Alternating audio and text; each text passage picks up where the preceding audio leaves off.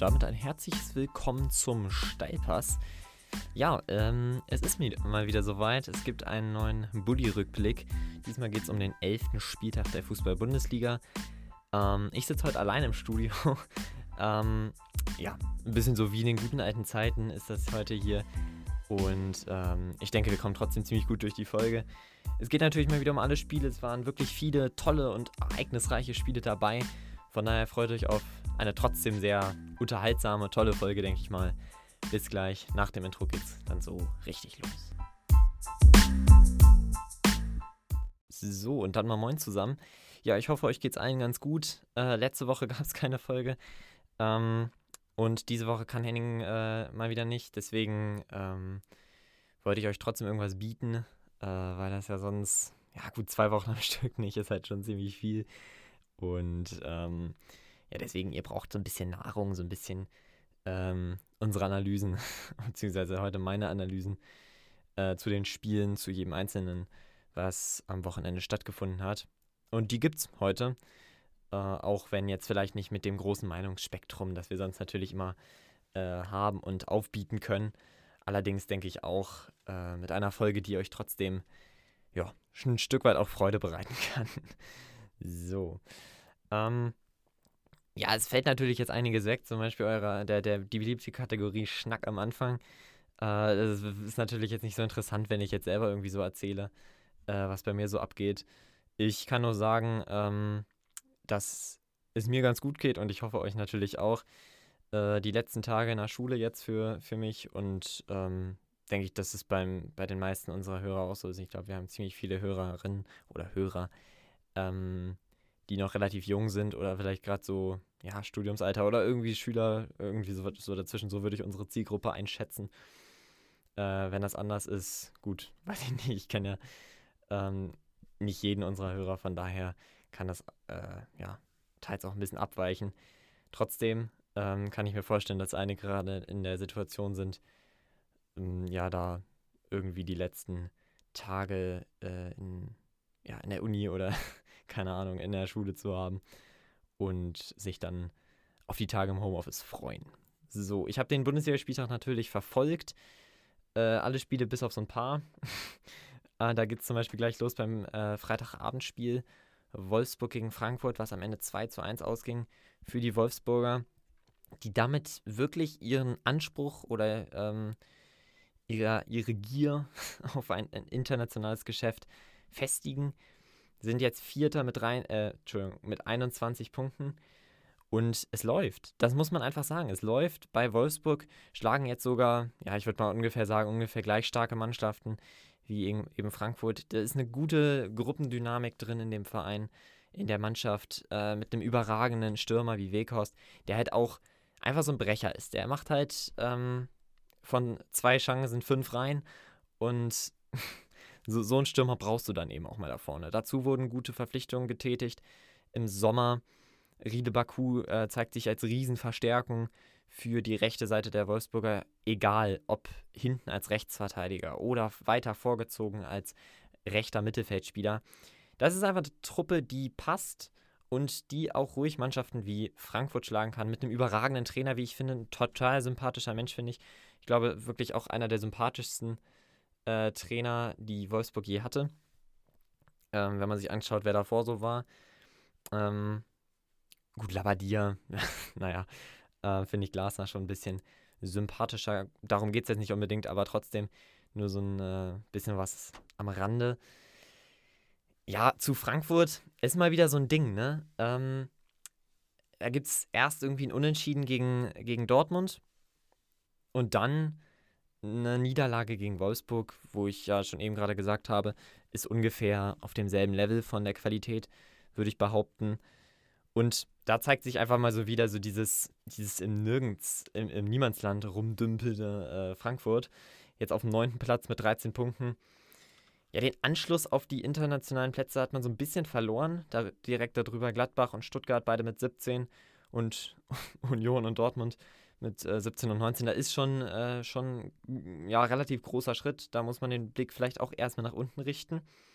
Denn von hinten kommen natürlich so Vereine wie Köln, die jetzt wieder nach dem äh, Sieg in Dortmund wirklich in einem, in einem guten Zustand sind. Und da muss man aufpassen als Frankfurt. Und das hat, glaube ich, auch der Trainer Adi Hütter äh, betont, dass man da nicht, dass man da wirklich aufpassen muss und dass man da rauskommen muss aus diesem, ja, aus diesem Niemandsland der, der Bundesliga-Tabelle. Auch, und da, das muss man ja immer dazu sagen, ein neunter Platz in der Bundesliga ist nicht schlecht für Eintracht Frankfurt. Ich glaube, so langsam muss man sich auch einfach damit abfinden, dass die Europazeiten, ähm, an die wahrscheinlich jeder Frankfurt-Fan gerne denkt, ja, so langsam auch so ein bisschen passé sind. Also, das war jetzt vor drei Jahren. Seither ist viel passiert. Das muss man ja schon, äh, sieht man ja schon allein ein, äh, an der Aufstellung. Ähm, schon allein im Sturm. Äh, äh, ein Bastost oder ein Daichi Kamada, die haben die Zeit nicht miterlebt, sozusagen, so äh, bei Frankfurt. Da waren dann Aller, Jovic und äh, Rebic, die drei da vorne, alle weg. So, und was man daraus gemacht hat, muss ich sagen, ist vielleicht auch so ein bisschen, weil man wirklich viel eingenommen hat für die drei, die drei Büffel da vorne. Ähm, hat man vielleicht ein bisschen wenig draus gemacht. Und das finde ich ein bisschen schade aus Frankfurter Sicht, weil man da sich auch tatsächlich langfristig natürlich als Spitzenmannschaft etablieren könnte. Das wurde vielleicht so ein bisschen verpasst. Stattdessen hat man jetzt drauf gesetzt, eher so einen eher schon etwas älteren, aber trotzdem auch erfahrenen Spiel wie Dost zu holen. Ähm, dazu dann Gibril So oder äh, Erik Durm, die natürlich sind das qualitativ ziemlich gute Spieler. Aber sind jetzt nicht unbedingt die Spieler, von denen du erwartest, dass die jedes Jahr Europa League spielen, mindestens. Oder mal Champions League oder so. Und damit muss sich Frankfurt so ein bisschen abfinden und gucken, dass man wieder so eine Durchschnittsmannschaftssituation so ein bisschen einnimmt, so ein bisschen ähm, die zweite Geige spielt. Und ähm, das sehe ich bei Frankfurt im Moment noch nicht so ganz. Da finde ich ein bisschen schade, weil ich glaube trotzdem, das möchte ich gar nicht sagen, es gibt genug Qualität in dem Kader äh, von, von Eintracht Frankfurt, die sie im Moment aber nur teilweise abrufen. Ne? Also äh, Kostic zum Beispiel ein überragender Mann. Dazu Kamada, der, wenn er Bock hat, wenn er irgendwie, wenn das Umfeld gut stimmt, und das tut es eigentlich in Frankfurt, der, der kann auch explodieren und dann äh, macht er drei Vorlagen und zwei Tore in einem Spiel. Übertrieben gesagt. Ähm, dazu haben sie trotzdem auch noch gutes Mittelfeld mit Rode, Ilsanker.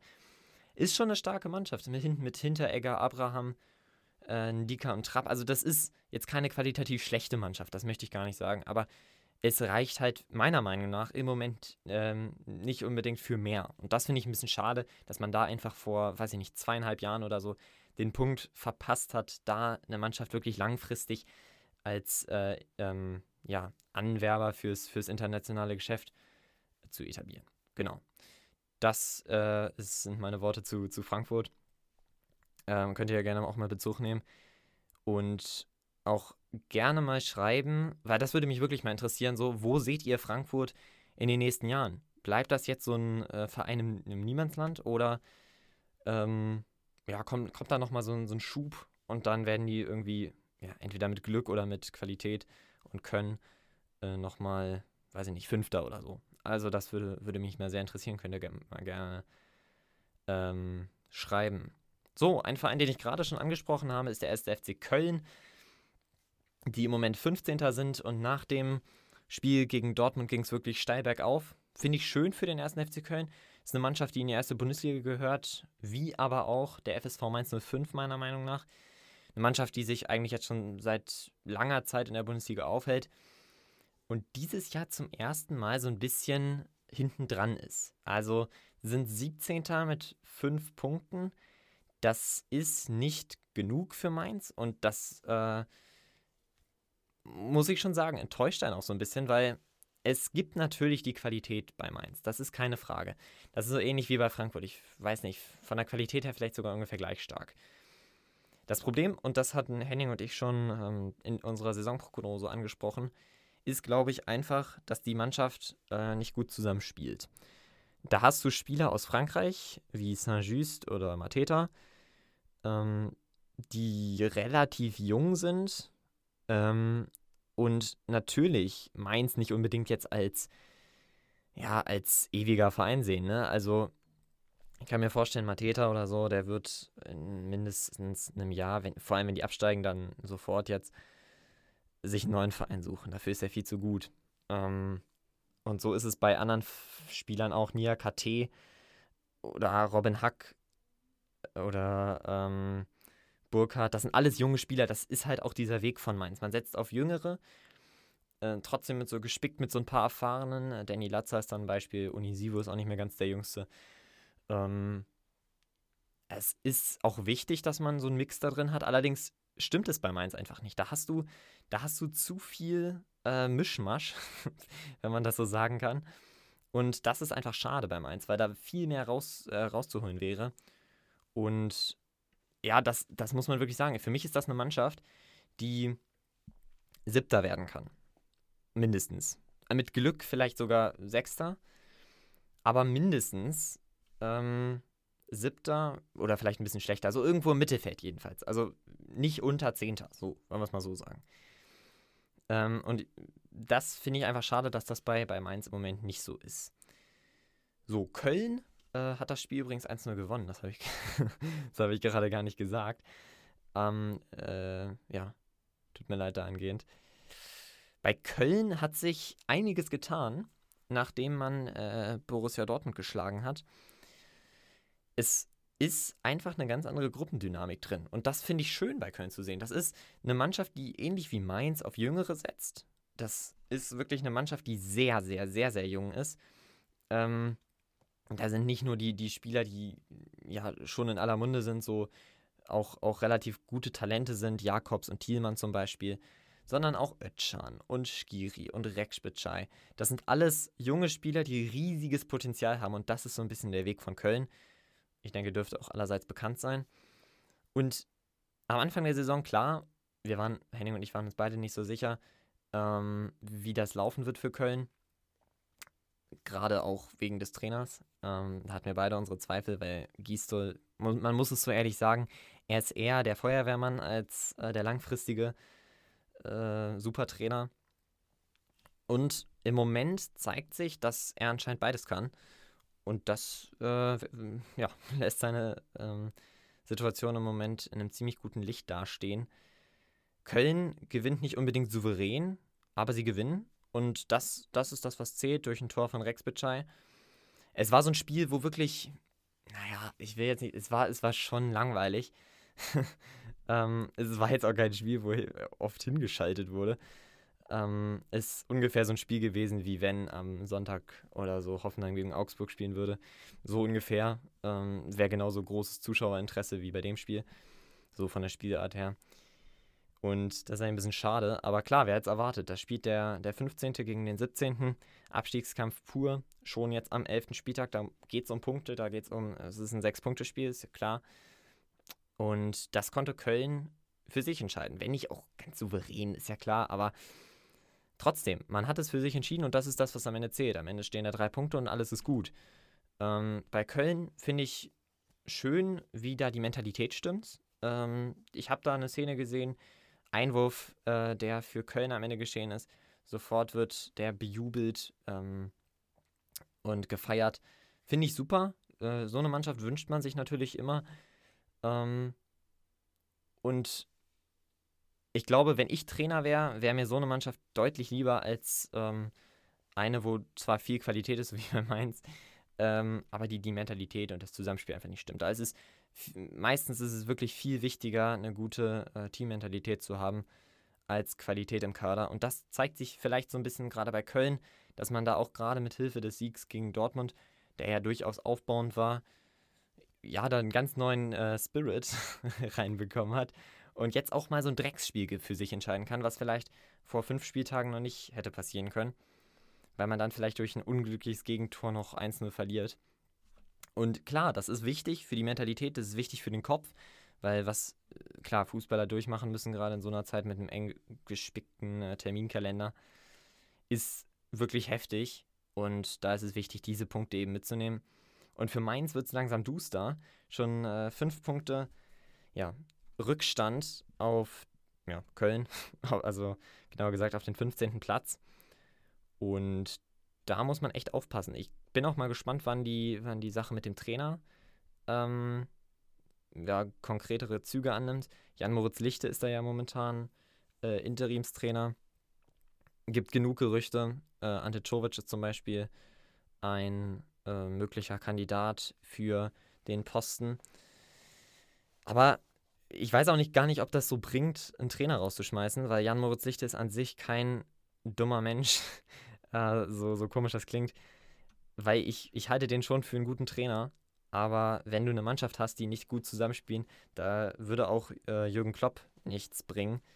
Ich glaube, die Mannschaft kann im Moment wirklich viele Trainer haben und trotzdem ist am Ende wirklich, ist es ganz schwierig, da eine gute Leistung auf den Platz zu bringen. Und das ist, glaube ich, gerade so das Problem bei Mainz. Vor allem, wenn man schaut jetzt auch, nächste Woche geht es gegen die Hertha. Zu dem Spiel kommen wir jetzt als nächstes. Das wird nicht einfacher. Und das sind gerade die Spiele, die du als Mainz gewinnen musst. Und wenn du das nicht machst, dann, äh, ja, ist es als Abstiegskandidat vielleicht sogar und gerade wenn du auf dem 17. Platz stehst, wirklich schwierig in der Liga zu bleiben. Und ähm, das muss man so klar sagen. Und ich glaube, Mainz zählt, auch wenn ich in meiner Saisonprognose gesagt habe, dass Bielefeld und Union absteigen. Ich glaube, Mainz ist wirklich ein ernstzunehmender Abstiegskandidat. Ich hätte es wirklich nicht für Möglichkeiten. Ich hätte wirklich ganz andere Vereine da unten gesehen. Ähm, ich habe zum Beispiel auch die Situation von äh, Union ein bisschen dramatischer gesehen, auch wenn die ja genau das Gegenteil beweisen. Ähm, und ich hätte wahrscheinlich auch eher Augsburg auf einen Abstiegskandidaten, äh, als Abstiegskandidaten getippt, als den FSV Mainz 05. Aber gut. Ähm, ist eine starke Bundesliga, keine Frage. Und auch eine überraschende Bundesliga sind mal ganz andere Vereine oben als zum Beispiel letzte Saison. Naja, also, ja, also, also, ich meine jetzt Leverkusen und Wolfsburg zum Beispiel. Ähm, und natürlich auch Union, die wirklich weit vorne sind. Und Stuttgart natürlich auch. Dabei ist natürlich dann auch Hoffenheim weiter weg. Freiburg war letzte Saison zu diesem Zeitpunkt irgendwie siebter. Also, ne, das ist damit gemeint. Und ähm, wir kommen zum nächsten Spiel. Das, was ich gerade schon angesprochen habe, Gladbach gegen Hertha. Und ja, es war so ein bezeichnendes Spiel von Gladbach in der Bundesliga. Ich glaube, nach diesem Champions League-Spiel gegen Real Madrid mit wahrscheinlich der schönsten Niederlage der Welt ähm, ist dann auch einfach mal die Luft raus. Und ich glaube, wenn Gladbach in richtiger Verfassung gespielt hätte, fit und ausgeschlafen und ähm, ausgeruht und mit voller Kapelle, ja, dann wäre das wahrscheinlich ein Sieg geworden. Und das ist ein bisschen schade, dass man jetzt so ein bisschen die, die Bundesliga, ich will nicht sagen abgibt, das ist viel zu heftig, aber ja, so ein bisschen, so ein bisschen aus den Augen äh, verlässt. So, im Achtelfinale geht's gegen äh, Man City für Gladbach. Es wird nicht einfacher, das ist keine Frage. Ähm, aber trotzdem, genau deswegen muss man jetzt eben auch auf die Bundesliga schauen, damit man sich vor allem auch nächstes Jahr wieder, wieder äh, als Champions League-Kandidat qualifiziert, weil sonst, ne, dann bleibt Gladbach irgendwie Achter und spielt nächstes Jahr gar nicht international. Und dann könnte ich mir sehr, sehr, sehr, sehr, sehr gut vorstellen, dass äh, auch der Kader so langsam auseinanderfällt, weil da sind Hochbegabte drin. Wenn du dir anschaust, Neuhaus ist ein unfassbar talentierter Spieler. Ich habe schon oft gehört, dass er so der, der schnellere Toni Kroos ist, also vom, vom Sprinttempo her. Und ein bisschen auch der offensivere. Und das, finde ich, trifft zum Teil zu. Ähm, klar ist er ein bisschen jünger. Und ich glaube, er kann es werden. Aber ein großer Unterschied ist, glaube ich, einfach die Spielintelligenz. Ähm, die ist bei Toni Kroos, glaube ich, fast unschlagbar ein Spiel zu lesen wie er, das, das kann, glaube ich, niemand und das kann auch nicht Florian Neuhaus. Aber ich denke, er ist auf einem sehr guten Weg dazu, ein sozusagen moderner Toni Kroos zu werden. Weil Toni Kroos, der spielt dann ganz gerne nochmal, ähm, ja, nicht den, den Steilpass vorne rein, sondern eher äh, vertikal. Und ähm, ja, äh, in äh, München zum Beispiel wurde er ja der, der Querpass-Toni genannt. Und wenn man es wirklich böse betrachtet, dann muss man leider sagen, dass das zum Teil auch zutrifft. Auch wenn man natürlich sagen muss, Toni Kroos, wenn der ein Risikopass sieht, dann spielt er den und meistens kommt er an. So, und wenn im Moment keine Dynamik nach vorne ist, dann kann er auch kein Risiko spielen. So, und das ist eben das Problem. Und ähm, ja, ich glaube, das fehlt so ein bisschen Neuhaus. Aber er ist auch noch jung, er kann sich entwickeln. Und ich glaube, das wird er auch. Und früher oder später, ich hoffe wirklich von Herzen, dass er mit zur EM kommt. Weil das ist so ein frischer Wind, den habe ich gesehen ähm, im Spiel jetzt, der, bei die letzten Länderspiele nicht gegen Spanien, da haben alle scheiße gespielt, aber davor, ich glaube gegen die Schweiz. Ähm, das war stark. Da hat er nochmal für richtig frischen Wind gesorgt. Und so welche Jungs brauchen wir. Und ähm, die können auch gerne mit zur EM. Ich glaube, wenn Jogi Löw Trainer ist, wird es sowieso nicht so weit kommen. Also kann er meinetwegen auch Marvin Duksch mitnehmen. Aber mein Gott, Florian Neuhaus, der muss Erfahrung sammeln, der muss langsam an die, ähm, an die Nationalmannschaft rangeführt werden. Und ja, dann wird das vielleicht was. Und ich wünsche es dem Jungen, weil das ist ein ganz bodenständiger Typ. Einer, der ähm, ja nicht große Starallüren hat. Also das finde ich wirklich, wirklich schön. So zum Spiel. Habe ich, ich weiß gar nicht, ob ich das Ergebnis schon gesagt habe. Ist ein bisschen, äh, keine Ahnung. Ähm, sonst weist mich Henning mal darauf hin. Aber gut. Am Ende ging es 1-1 aus. Gladbach und Hertha trennen sich dann 1-1. Ja, für Hertha, die treten so ein bisschen auf der Stelle rum, sind jetzt immer noch Elfter mit 12 Punkten. Allerdings ist nächste Woche ein Spiel, wo sie auf jeden Fall Punkte holen können gegen Mainz. Und ein Tor, was wirklich sehr schön war, war das von Guendouzi. Von der 16er Kante schlänzt er oder ähm, schiebt er sozusagen den Ball oben. Ja, ein bisschen höher als halb hoch sozusagen ähm, ins Eck. Und das war ein richtig schönes Tor und zeigt auch nochmal das Potenzial von äh, Guendouzi, genau. Sonst, Hertha, das sagen wir immer wieder, ist eine Mannschaft, die Champions League spielen könnte. Allein schon wegen der Offensivkraft. Äh, auch so ein Boyata, der hat mir das Spiel ganz gut gefallen. Ähm, Piontek natürlich ist vorne eigentlich eine Waffe. Luke Bacchio, Dil Rosun. Also, da sind richtig starke Spieler, das müssen sie nur irgendwie mal so richtig abrufen. Und da haben sie, glaube ich, das Problem wie Mainz, dass da auch so ein bisschen das, das Teambuilding nicht stimmt.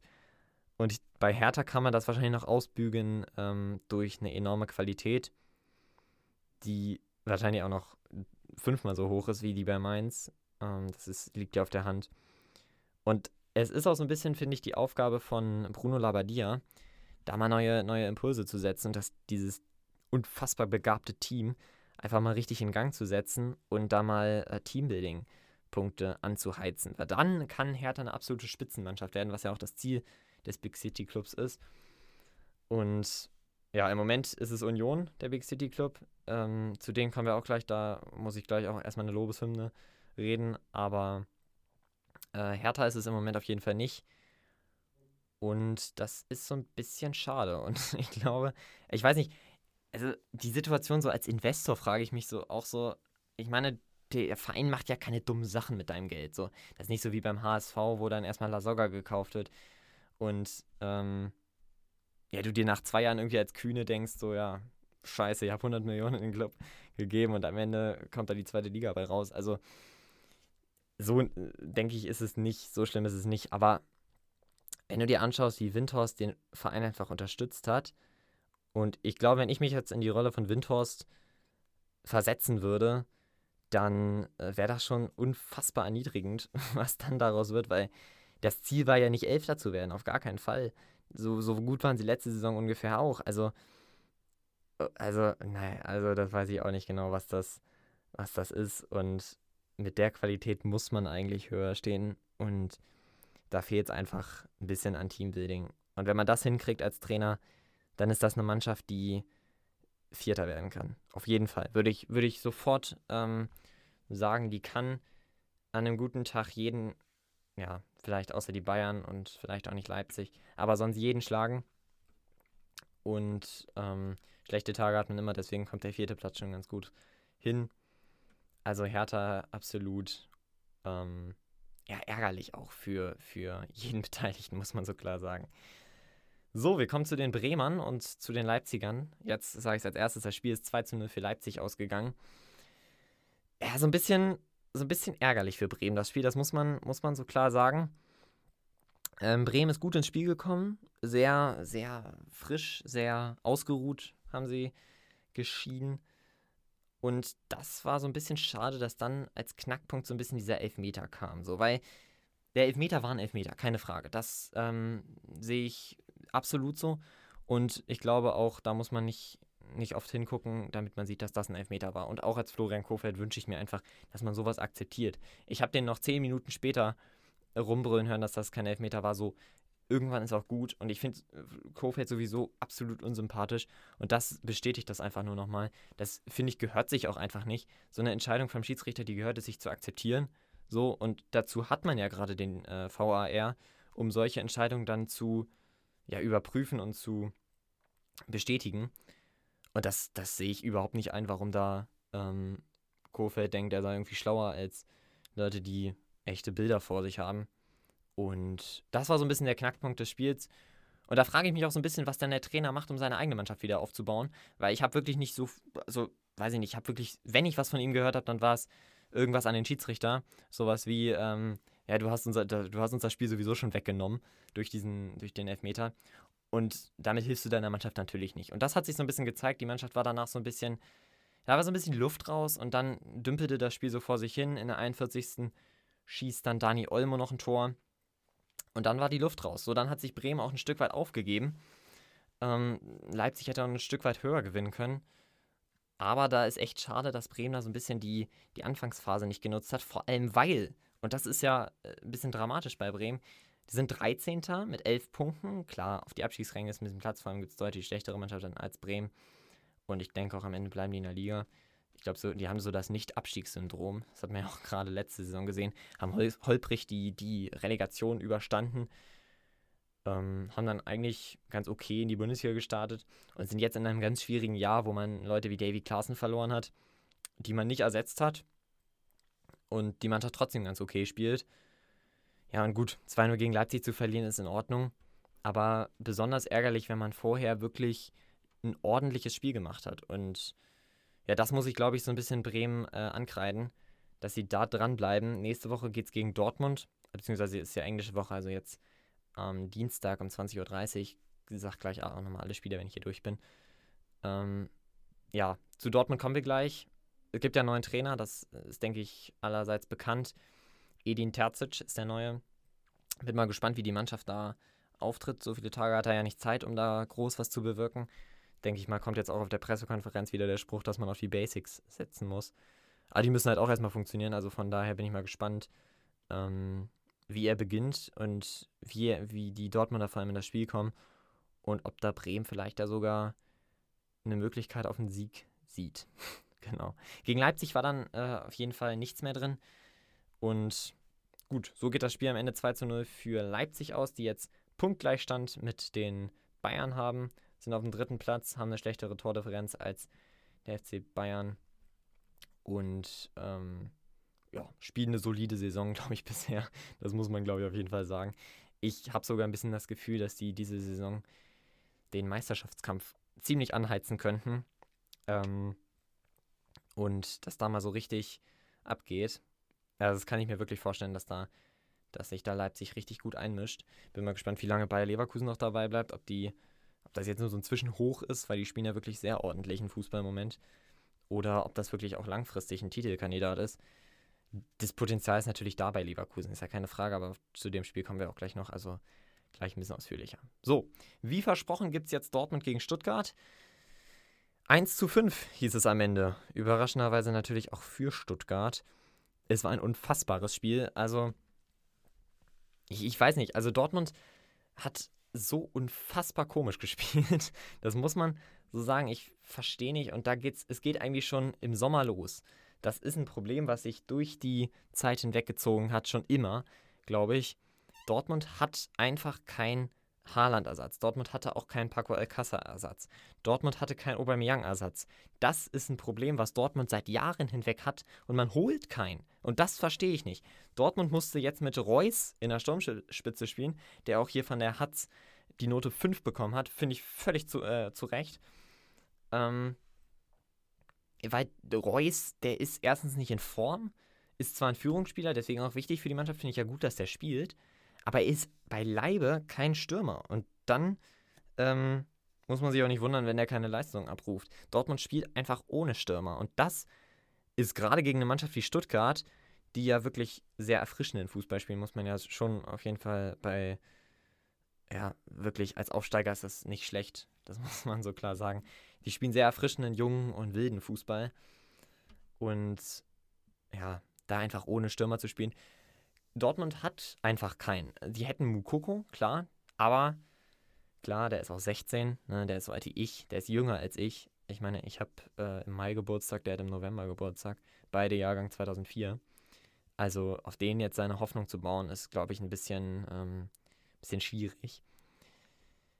Und da ist so ein bisschen die Frage, warum hat man da im Sommer nichts gemacht? So. Ich glaube, ich würde äh, Stefan Effenberg zustimmen.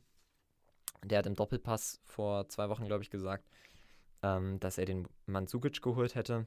Finde ich eine super Idee, hätte ich genauso gemacht. Wäre vielleicht nochmal äh, ein bisschen teurer geworden, weiß ich nicht, oder ist er ablösefrei? Ich, ich weiß es gerade nicht, aber ähm, den hätte ich auf jeden Fall geholt. Wäre mir auch das Geld wert, wenn er 20 Millionen gekostet hätte, hätte ich 20 Millionen ausgegeben für den als Dortmund, weil einen zweiten Stürmer, ein Backup brauchst du halt. Und ähm, da hilft es nichts, mit äh, Reus vorne zu spielen. Das ist kein Stürmerpunkt. So. Und da musst du auch keine Experimente machen. Die haben in der Champions League genauso, haben die mit äh, Brandt und Hazard vorne gespielt. Das sind beides keine Stürmer. So, und da siehst du mal, Dortmund, da hat, die haben keine Option auf einen Startelf-Kandidaten, der Tore schießt. So. Sozusagen als, als Sturmspitze. So wie Haaland, der, auf den kannst du dich ja verlassen. Der schießt ja äh, die Liga kaputt, wenn er, ja, wenn er fit wäre. Ich glaube, auch mit Haaland wäre das Spiel ein bisschen anders verlaufen. Aber das weiß ich jetzt auch nicht. Das ist ein bisschen, ähm, ein bisschen hypothetisch und da müssen wir jetzt nicht drauf eingehen. Jedenfalls ähm, ein gruseliges Spiel aus Sicht des BVBs. Ich finde auch Mats Hummels hat es ziemlich gut auf den Punkt gebracht. Es wird Risiko gespielt, da wo wenig Ertrag ist. Und wenn das Risiko ähm, schief geht, ist die Auswirkung auf die Abwehr ziemlich groß. Das finde ich, ein, hat es auf den Punkt gebracht. Dortmund, das sieht man gerade vor dem Tor, ich glaube, das war das 2 zu 1 von Waman Gituka. Ja. Ähm, Fehlpass von, von Bellingham in der eigenen Hälfte. Klar, man hat es gesehen in der Analyse, sollte Raum geschaffen werden, allerdings in der eigenen Hälfte.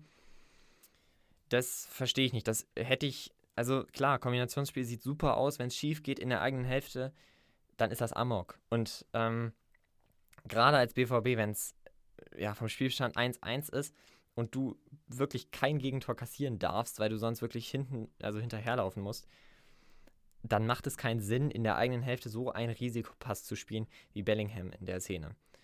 So, und gerade, und das hat ja Hummels auch gesagt, gerade weil der Ertrag wirklich unfassbar gering ist, äh, die hätten vielleicht 10 Meter mehr gehabt und dann äh, hätte da äh, irgendein anderer gestanden.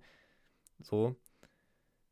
Und das ist sowas, was wirklich unfassbar unnötig ist ähm, aus Sicht des BVBs. Und das müssen sie abstellen, das ist keine Frage. Da ist jetzt Edin Terzic gefragt, der muss äh, solche Fehler und solche völlig unnötigen Risikopässe wirklich ähm, abstellen.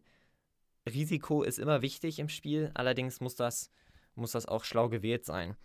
Und da ist vielleicht auch so ein bisschen die Frage, und ähm, das ist, glaube ich, eine Frage, die es schon ewig gibt beim BVB, vor allem jetzt in dieser Saison ob der BVB da genug erfahrene Führungsspieler hat. Ähm, wenn man sich anschaut, der BVB hat jetzt mal wieder mit jungen Leuten gespielt. Morai, Bellingham, Reina, auch Sancho ist ja noch relativ jung, das vergisst man ja immer. Und ja, da ist ein bisschen die Frage, ist auch bezeichnend, dass der Fehlpass dann von Bellingham ausging. Gerade so einer, der ja wirklich ein Riesentalent zwar ist, aber eben auch so ein bisschen noch die Erfahrung fehlt. Auch so ein 17-Jähriger, der, äh, der, der, durchaus seine Qualitäten hat, das hat er auch schon gezeigt, aber ähm, vielleicht noch nicht die Abgeklärtheit hat, da wirklich so, ähm, so einen Pass zu spielen. Und vielleicht auch noch nicht genau dieses Spielverständnis, ähm, dass das vielleicht in der Szene nicht so ganz angebracht ist. Die Führungsspieler sind dann eher so Hummels und Chan und Reus. Vielleicht noch Witzel, aber der hat sich jetzt in dem Spiel auch nicht so gut eingebracht. Also es wird schon eng beim BVB und ähm, da muss man darauf setzen, dass man da erstens einen zweiten Stürmer hat und zweitens diese Fehler da abstellt. So. Außerdem würde ich auch mal dem BVB empfehlen, mit Viererkette zu spielen, weil ähm, das deutlich einfacher ist, ganz einfach vom taktischen. Es ist ja, ähm, liegt ja auf der Hand eine Viererkette. Da hast du eine Kette, die sich zusammen nach vorne, nach hinten bewegt. Bei einer Fünfer- bzw. Dreierkette, so wie es der BVB gespielt hat, mit hochstehenden Außenverteidigern, Guerrero und Morey, die müssen die ganze Zeit schieben. Die müssen gucken, dass es manchmal eine Dreierkette ist, manchmal eine Fünferkette. Und da fehlt so ein bisschen die Abstimmung. Und das ist ganz kompliziert bei einer ähm, Dreier-Fünferkette, dass du da, da brauchst du perfekte Abstimmung, um das zu, zu schaffen. So, Leipzig spielt ganz oft mit, äh, mit Dreier- oder Fünferkette. Das funktioniert, aber die haben auch einen Trainer, der jetzt nicht erst seit gestern da ist. und vor allem der das auch über längere Zeit hinweg spielt. Dortmund spielt hin und wieder mal so, hin und wieder mal so. Und da in solchen Spielen würde ich auf jeden Fall von einer, von einer Dreier-Fünfer-Kette ähm, äh, absehen und durchaus gerne mal mit Viererkette spielen. Vor allem, weil du dann Morey sozusagen auf die Rechtsverteidigerposition hinstellen kannst, dann Hummels Akanji in der Mitte und Guerrero auf ähm, links außen. Du kannst denen ja sagen, die dürfen hochstehen. Und dann arbeitet meinetwegen Chan noch hinten mit rein, dann hast du zwangsläufig irgendwie eine Dreierkette. Aber, und dann ist auch die Konterabsicherung gegeben. Aber so, ja, so war das eben nichts. Da sind viel zu große Abstände zwischen den Ketten, da hat die Abstimmung nicht gestimmt. Das hat man bei dem ähm, 3 zu 1 von Förster gesehen, wo der Ball einfach durch irgendwie fünf Leute hinweg geht, völlig zwischen die beiden Ketten, genau wie ich gerade gesagt habe, zwischen die Innenverteidigerkette und die äh, davor aufgestellte Mittelfeldkette. So, das darf nicht passieren. So ein Pass musst du zwangsläufig verhindern. Und ja, wenn du da wirklich einen hast, der das Spiel mal dirigiert, in die Hand nimmt und vielleicht mit der Doppel-6 Chan und Witze spielst und dann auf der 10 Reus und äh, Sancho Reina außen und meinetwegen Mukoko vorne, dann ähm, finde ich das deutlich sinnvoller. Ja, und da, das ist jetzt gerade die Aufgabe von Edin Terzic, das äh, durchzukriegen und da so ein bisschen äh, auf die Basics zu setzen, wie ich gesagt habe. Vielleicht über Standardsituationen, vielleicht mal ein bisschen an der, an der Formation schrauben, ein bisschen was Einfacheres wählen. So 4-4-2 zum Beispiel ist eine ganz einfache Taktik. Das sollte jeder Profi problemlos hinbekommen. Und 3-5er-Kette, das ist halt auch immer abhängig davon, wie du spielst. Das kannst du unterschiedlich spielen, genauso wie eine Viererkette auch. Aber da verändert sich halt nicht so viel. Ähm, Im Spiel nach vorne und eben auch im Spiel nach hinten. So, vier Spiele haben wir noch. Die gehe ich aber ein bisschen schneller durch. Es war jetzt wirklich, ich ähm, weiß nicht, vielleicht mache ich das mal. Ähm, und zwar, jetzt wo Henning nicht da ist, kann ich das auch problemlos sagen. Ähm, zu einem Spiel in der Woche, wo ich sage, das ist das Topspiel gewesen und nicht was Sky gesagt, das ist das Topspiel, weil ich finde, meistens ist es nicht das Topspiel. Ich fand zum Beispiel diesen Spieltag Dortmund-Stuttgart deutlich attraktiver als Union Bayern. Da mache ich da mal so eine kleine Taktikanalyse. Ich glaube, das, das kann ich mir für den Hinterkopf aufbewahren. Vor allem, weil es auch unfassbar spannend ist, finde ich.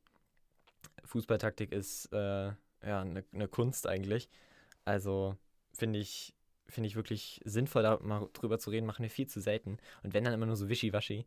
Wir können auch eigentlich mal eine große Taktikfolge machen. Hätte ich auch mal Bock zu. Die würde dann wahrscheinlich drei Stunden gehen, weil äh, wir wirklich viel darüber sagen könnten. Aber so jede Woche so ein Spiel rausgreifen, dann ein bisschen die, ja, die, die Taktikanalyse von Maxi hier geliefert zu bekommen. Ich glaube, das wäre was.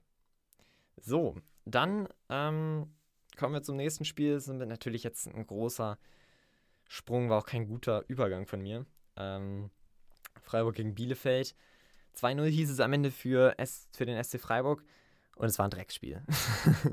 es war ähnlich wie Mainz gegen Köln, aber es wird auch hier erwarten. Da spielte der 14. gegen den 16. Auch Abstiegskampf pur. Am Ende holt Freiburg ganz wichtige Punkte. Bielefeld, ja, wird absteigen, bleibe ich bei. Ähm, hat auch nicht so gespielt, wie man es. Ja, doch, hat schon so gespielt, wie man es erwarten konnte. Aber ähm, nicht so, wie sie hätten spielen müssen, um Freiburg zu schlagen. Genau. Freiburg hätte ein bisschen höher auch gewinnen müssen. Viele Chancen vergeben. Ähm, dann ist, war so ein bisschen der Knotenlöser der verwandelte Foul-Elfmeter von Grifo, der außerdem auch ein überragendes Spiel gemacht hat. Das muss ich mal ganz nebenbei auch sagen äh, wurde auch am Ende gelobt von äh, Christian Streich und das muss ja schon was heißen von äh, dem Trainer des SC Freiburgs.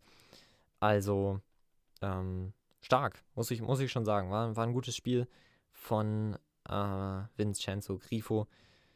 Und genau, finde ich auch gut, dass er da Verantwortung übernimmt beim Elfmeter. Äh, es gehört sich auch so vielleicht ein Stück weit. Und dann macht er ihn auch rein, hat er mir auch gesagt im Interview, dass er wirklich unfassbar erleichtert war nach dem verwandelten äh, Foul-Elfmeter. Also äh, wichtig, dass er den reinmacht. Freut mich für Freiburg, die gehören in die Bundesliga, weil es einfach ein unfassbar sympathischer Verein ist. Äh, mit einem tollen Trainer. Ich glaube, wenn der Trainer weg ist, ist der Verein gar nicht mehr so, so sympathisch, aber irgendwie im Moment schon. Ähm, Christian Streich wird, denke ich, da bleiben, bis er stirbt. Also von daher bleibt es auch noch lange Zeit, denke ich mal, ein sympathischer Verein. Die werden hoffentlich in der Bundesliga bleiben, stehen jetzt mit 11 Punkten auf dem 14. Und nächste Woche geht es dann gegen, ich muss mal gerade schauen, ähm, Schalke. Entschuldigung. Schalke. Ja, da gibt es Punkte zu holen, denke ich. Äh, zu dem Spiel kommen wir auch gleich. Ähm, da kann und sollte Freiburg was holen, denke ich mal. Und das wird die Aufgabe sein, jetzt ähm, eine schnelle Regeneration hinzubekommen. Das gilt aber für alle. Es ist ja wirklich ein sehr kurzer Spielabstand jetzt zwischen ähm, dem Wochenende und der englischen Woche. Und da gilt es jetzt für Freiburg, ähm, da nochmal Kräfte zu mobilisieren. Und am besten auch mit derselben Startformation, weil es gut, wenn sich so eine Truppe mal einspielt, ähm, dann das Spiel gegen Schalke zu beginnen. Um dann hoffentlich für Freiburg, aus Freiburger Sicht, dann die nächsten drei Punkte einzufahren, weil das sind ist auch so ein Sechs-Punkte-Spiel, da spielt dann der, der 14. gegen den 18. Ähm, und das, da musst du aus Freiburger Sicht gewinnen.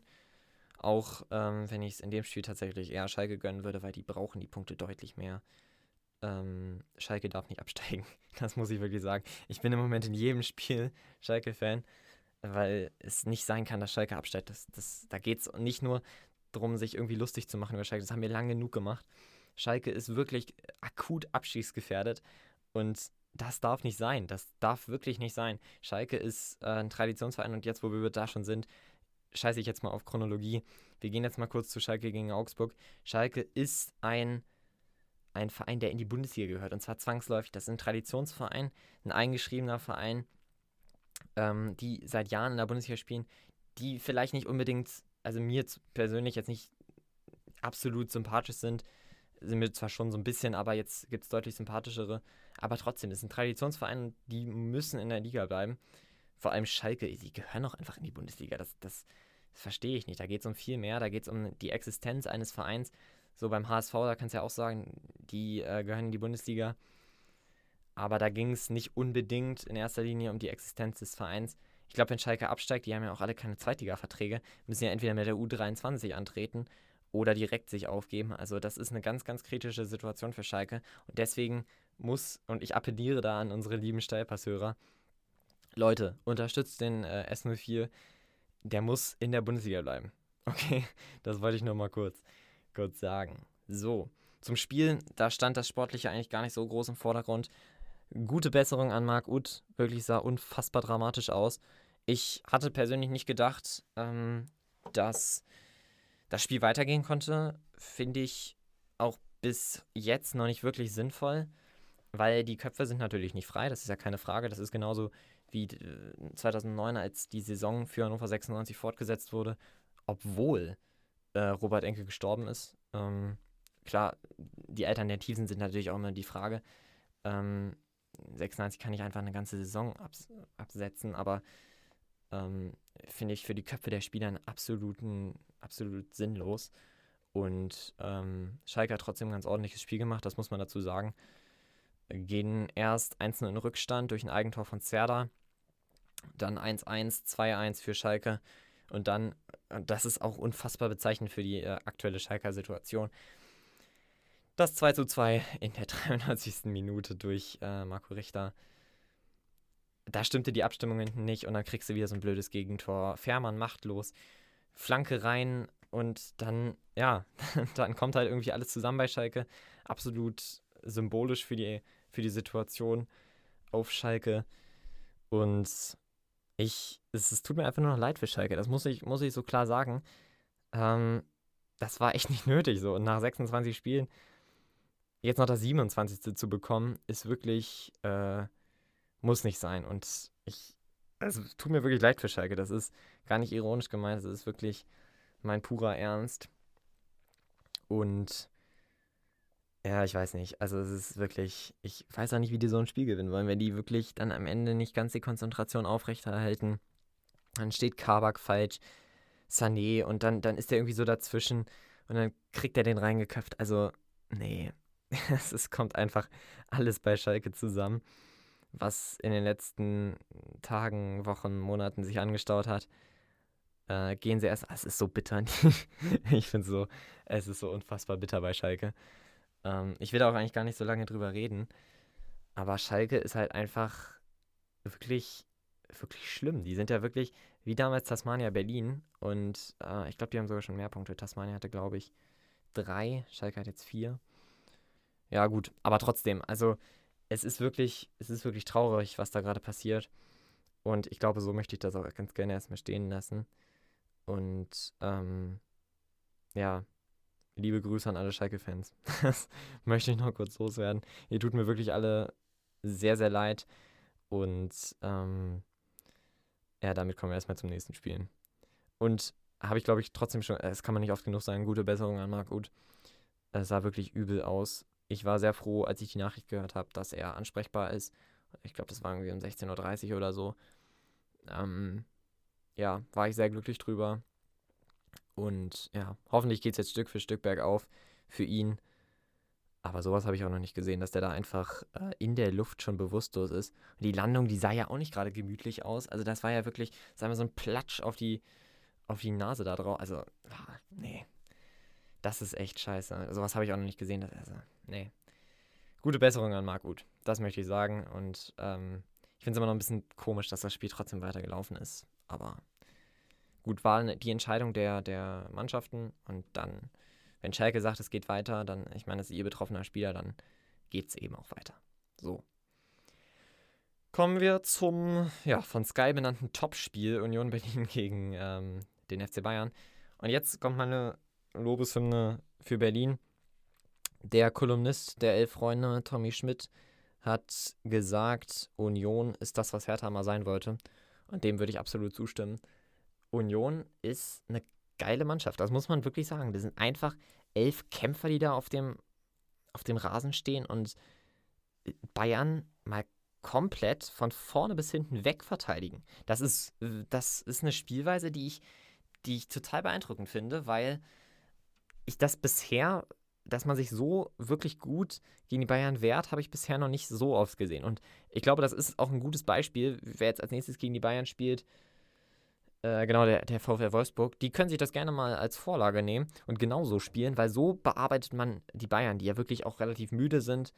Ähm, und ja, auch ein Champions League-Spiel hatten, auch da nicht mit voller Kapelle aufgetreten sind, aber trotzdem steckt das natürlich irgendwie auch Reisestrapazen und so weiter, steckt das natürlich in den Knochen. Ähm, aber trotzdem ist der FC Bayern auch eine Mannschaft, die Union Berlin eigentlich schlagen müssen, schon allein wegen der Qualität. Ähm, hatten auch ein paar Chancen, überragender Lute, muss ich sagen. Starke Parade, vor allem am Ende, wo er den dann noch tatsächlich von der Linie kratzt. Ich habe den schon drin gesehen. Und ähm, ja, Union konnte immer wieder gute Akzente setzen. Ich glaube, allein Avonie hätte ja einen Fünferpack machen können. Also der hatte wirklich so viele Chancen. Hat mich so ein bisschen an äh, Marvin Duksch erinnert bei 96. Ja, oder an, weiß ich nicht, Bobby Woods, Sven Schiplock, gibt genug von solchen Leuten. Ähm, schade, dass er die nicht reingemacht hat, wirklich. Aber Union ist wirklich so, so richtig, so, so sind einfach Kämpferherzen und das bewundere ich. Ich finde es äh, außerdem gut, dass man mit dem Trainer verlängert hat, Urs Fischer. Sehr ruhiger, akribischer Typ. Äh, ganz wichtig für so einen Verein, der scheint für die Spieler auch wirklich so wie eine, wie eine Vaterfigur zu sein, habe ich manchmal das Gefühl. Ähm, und jetzt trotz alledem, dass Max Kruse gefehlt hat, dass Andrich gefehlt hat, hat Union Berlin einfach ein klasse Spiel absolviert und ist dann durch eine ihrer großen Stärken die Standardsituation in Führung gegangen. In der vierten Minute durch Grisha Prömel. Ähm, ja gut, und hat dann in der 70. noch den, den Ausgleich von Lewandowski bekommen. Das war dann einfach so eine, so eine Situation, wo, wo du den FC Bayern nicht auf Dauer wegverteidigen kannst. Wenn die einen hinten einlullen, dann spielen die Handball hin und her und irgendwann wird das Tempo immer schneller und immer schneller. Dann kommt einmal Coman mit seinem unfassbaren Tempo äh, auf der einen Seite durch dann kommt der Ball in die Mitte und dann ist es nicht mehr zu verteidigen. So, dann ist einmal ein bisschen Platz, dann lässt du den einmal einen Meter zu viel Platz. Das reicht schon 20 Zentimeter eigentlich. Und dann kommen die eben durch und machen halt wirklich eisekalt das Tor. So war es nicht immer in dem Spiel, aber in der Situation eben schon. Und das sind dann eben auch teilweise da in der Szene waren es halt auch einfach die typischen Bayern. Und vor allem typischer Lewandowski kriegt eine Chance, macht ein Tor, fertig. Und ähm, ja, genau. Union hat es ansonsten wirklich gut wegverteidigt und hat wirklich beispielhaft gegen die Bayern gespielt. Das muss man wirklich so sagen. Und für Union geht es nächste Woche gegen Stuttgart. Wird, glaube ich, ein ziemlich spannendes Spiel, äh, weil das beides Mannschaften sind, die äh, wirklich auch Überraschungsmannschaften sind und auch über einen sehr guten Spielstil verfügen. Stuttgart ja eher mit dem temporeichen jungen Fußball mit dem frischen Wind sozusagen und Union eher über Kampf, Standardsituation und Leidenschaft. Also, was dabei rauskommt am Ende, bin ich auch mal sehr gespannt. Ja. So, letztes Spiel, nicht nur in dieser Folge, sondern eben auch in dem Spieltag. Ähm, Leverkusen gegen Hoffenheim und Leverkusen unfassbar stark. Also, das möchte ich mal ganz kurz am Anfang sagen. Ich werde auch nicht zu lange auf das Spiel eingehen. Leverkusen ist mit 25 Punkten Tabellenführer und so langsam zeigt sich so ein bisschen dieser, diese Mannschaft mit ihren Stärken. Scheißegal, ob Havertz oder Volland gegangen sind, die spielen einfach gut. Und das habe ich bisher, muss ich ganz ehrlich sagen, auch nicht so mitbekommen. Ich habe immer so gesehen, so ja, Leverkusen am Anfang der Saison waren sie irgendwie Zwölfter oder so mit, mit drei Unentschieden am Anfang oder sowas. Und dann haben sie sich stetig gesteigert. Irgendwie war Leverkusen auch so eine Mannschaft, die immer sonntags gespielt hat, sodass ich es irgendwie selten mitbekommen habe. Aber auf einmal stehen die ja immer an der Tabellenspitze und schlagen Hoffenheim 4 zu 1, was ich nebenbei bemerkt auch ziemlich cool finde, äh, dass Hoffenheim da so ein bisschen auf die Fresse kriegt. Ähm, also von daher Hoffenheim kann ruhig weiter runter. Die Bremen kann die meinetwegen auch noch überholen, Freiburg, Köln, eigentlich alle. Ähm, wenn die am Ende absteigen, meinetwegen, klar, ne, werden sie nicht. Die werden sich vorher, bevor sie absteigen, kaufen die sich noch irgendwie einen Klassenhalt oder so. Also von daher, ähm, liebe Hoffenheim-Fans, ihr müsst euch keine Sorgen machen. Ähm, aber trotzdem, es ist eine kleine Krise, in die sich Hoffenheim wieder langsam begibt. Und es wird ja nicht einfacher. Ne? Nächste Woche gegen Leipzig. Ähm, Plastik-Duell. Und ähm, ja, das wird auf gar keinen Fall einfacher. Und Hoffenheim, gut, die haben auch zwei rote Karten bekommen. Aber trotzdem, auch erst in der 64. und 79. Ähm, und die Tore haben sie ja auch schon ein bisschen früher kassiert. Erst Doppelpack Bailey, der 4. und 27. Dann Baumgartner, allerdings noch mit dem Anschlusstreffer. Dann der Wirtz, der 17-Jährige, ein Riesentalent, das muss man ja so, so klar sagen. Und dann Alario eben mit dem Elfmeter in der 91. sorgte dann für die ja, endgültige Entscheidung. Und Leverkusen ist jetzt nicht unbedingt die Überraschungsmannschaft, weil das andere sind, so wie Stuttgart und Union zum Beispiel. Und ich finde auch Wolfsburg kann man leicht dazu zählen. Aber Leverkusen beeindruckt mich wirklich. Also die spielen einen sehr interessanten Fußball, ist natürlich der Bosch-Fußball, viele Tore. Und da haben sie natürlich auch ähm, die absolut guten Spieler dafür. Bailey, der langsam wieder Form gewinnt. Diaby, der auch ein unfassbar schneller Spieler ist. Wirtz, der auch hervorragend da ausgebildet wird. Ähm, und der, denke ich, eine riesen Zukunft haben wird, wenn man das weiter so macht. Und ich finde, er ähnelt Kai Havertz in seinem Spielstil sehr. Also scheint Leverkusen mehrere davon auszubilden. Und das ist ja auch nicht schlecht, wenn man sieht, was Kai Havertz für ein Spieler ist. Also finde ich stark, finde ich gut. Äh, Leverkusen, eine Mannschaft, die ich auch nicht so unsympathisch finde wie Hoffenheim, Wolfsburg oder Leipzig. Auch wenn es an sich genommen auch ein Werksteam ist. Ähm, und eins, was kein eingetragener Verein ist. Also von daher, ja, ist jetzt nicht unbedingt meine Lieblingsmannschaft, aber ich habe sie deutlich lieber da oben stehen als Bayern oder Leipzig. Ähm, also von daher, starkes Spiel von, von Leverkusen, absolut verdient gewonnen am Ende. Und ja, bin mal gespannt, was da als nächstes noch kommt. Und nächste Woche gibt es das Derby gegen Köln. Für Leverkusen ein Pflichtsieg, würde ich mal sagen.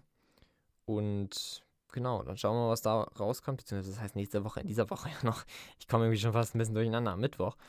Genau. Äh, auch um 20.30 Uhr. Also, genau, schauen wir mal, was da rauskommt. Und dann, ich weiß auch gar nicht, wie wir das mit der Folge machen. Ähm, scheint so ein bisschen, äh, vielleicht kommt ja Donnerstag dann so eine Folge. Ist auch irgendwie komisch, dass Steipers am Donnerstag. Aber gut, ich meine, es sind besondere Zeiten, vielleicht auch ähm, jetzt mal ein bisschen was anderes. Ähm, und vor allem ist eine englische Woche, deswegen ja, sonst reden wir über die beiden Spieltage irgendwie zusammengefasst. Mal gucken. Also Henning und ich, vielleicht dann auch mit Henning zusammen, ähm, werden uns beraten und dann äh, gucken, wie es vonstatten geht. So, das war's. Ähm, ey, ich habe einfach 50 Minuten am Stück geredet. Äh, vielleicht ein bisschen viel sogar.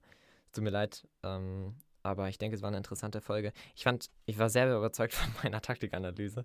Habe ich äh, ganz gut gemacht, finde ich. Entschuldigung. Ähm, jetzt noch der Ausblick auf den nächsten Spieltag. Äh, der zwölfte Spieltag dann findet vom Dienstag bis zum Mittwoch statt.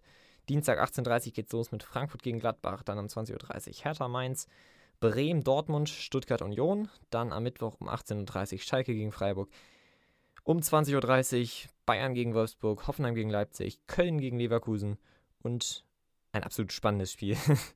Bielefeld gegen Augsburg. Ja, das war's, liebe Leute. Das war's mit äh, der dieswöchigen Steilpass-Ausgabe. Vielleicht gibt es ja dieses Mal noch eine zweite.